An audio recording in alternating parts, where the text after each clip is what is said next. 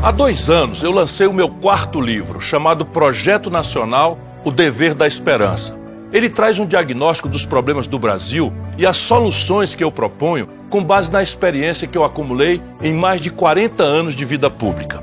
E aí você pode perguntar, mas Ciro, que experiência toda é essa? Bom, o programa de hoje foi feito para responder a essa dúvida. Vamos lá? Ciro nasceu em Pindamonhangaba, interior de São Paulo, e se mudou ainda criança para Sobral, interior do Ceará. Seus pais eram professores e ele logo desenvolveu o gosto pela leitura. Eu lia de tudo, de ensaios até poesias.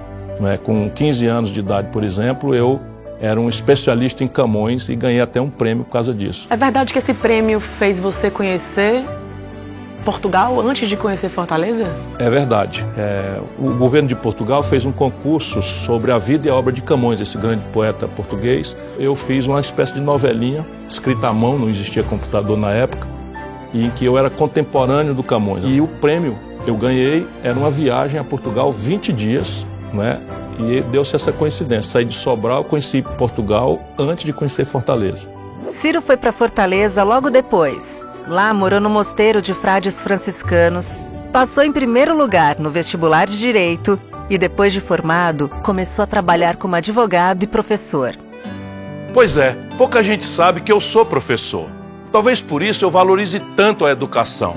Eu tenho muito orgulho de ter ajudado o Ceará a construir a melhor educação pública do Brasil e agora quero levar esse modelo para todo o país. Então, quando eu falo em transformar a nossa educação pública numa das 10 melhores do mundo num prazo de 15 anos, eu falo com base numa dupla experiência de quem é professor e de quem trabalhou muito para fortalecer essa área como deputado, prefeito de Fortaleza e governador do Ceará. Ciro foi o mais jovem prefeito de uma capital brasileira e o segundo mais jovem governador que o Brasil já teve. E nos dois cargos conquistou recordes nacionais de aprovação. Depois de ser prefeito e governador, assumiu o Ministério da Fazenda do presidente Itamar Franco. O Plano Real estava ameaçando fracassar, como tantos planos antes dele. Se realmente fracassasse, eu não tenho nenhuma dúvida de que eu seria responsabilizado e aí teria que abandonar a vida pública ainda muito jovem. Eu tinha 36 anos na época. Mas graças ao trabalho de uma equipe muito competente, nós baixamos a inflação, o Brasil voltou a crescer e as contas do governo tiveram o melhor resultado da história naquele momento. É por isso que hoje, quando eu falo em controlar a inflação, baixar o preço dos combustíveis e dos alimentos, eu sei o que tem que ser feito. Ciro foi também ministro da Integração Nacional e iniciou a maior obra hídrica da nossa história, a transposição do Rio São Francisco. Antes, como governador, ele já tinha realizado outra grande obra, o Canal do Trabalhador, de 90 quilômetros, que salvou Fortaleza de ficar sem água. De obra, eu entendo. Por isso, quando eu falo em gerar 5 milhões de empregos nos dois primeiros anos de governo, pode acreditar. É possível e eu vou fazer. Como? Aumentando os investimentos em infraestrutura e retomando, em articulação com governos estaduais e prefeituras, as 14 mil obras que estão paradas em todo o Brasil. Ciro também vai criar o programa Renda Digna, que vai garantir a renda mínima de mil reais às famílias mais carentes e ganhos reais do salário mínimo com reajustes sempre acima da inflação.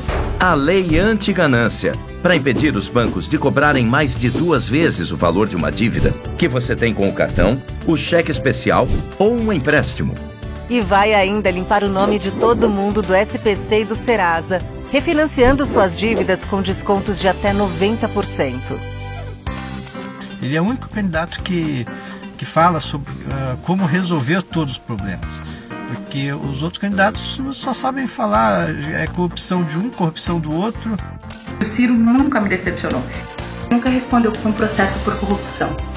Uma trajetória honrada, com gestões exemplares. E as ideias dele são definitivamente o que o Brasil precisa para crescer e prosperar. De educação em tempo integral, de desenvolvimento, pautas para as mulheres. E agora, com essa chapa com a Ana Paula, eu acho que é uma dupla muito preparada e a gente tem toda a condição de estar bem representado na presidência da República. Nesse ano de 2022 eu vou votar no Ciro Gomes convicto. O Ciro é Ciro e ele é Ciro E ele é bom porque ele é um cara que tem 40 anos de vida pública sem um processo. É um cara que tem formação, um cara que tem conhecimento e que está estudando o tempo inteiro. Você sabia que às vezes entre uma andada, caminhada em outra, tomando sol, cansado, o tempo que o Ciro tem, ele não vai descansar não. Ele está lendo, ele está estudando, porque ele é um cara que está o tempo inteiro ávido por aprender. Porque ele se compromete e se cobra. Você está cobrando o Ciro? Eu garanto que quem mais se cobra é ele.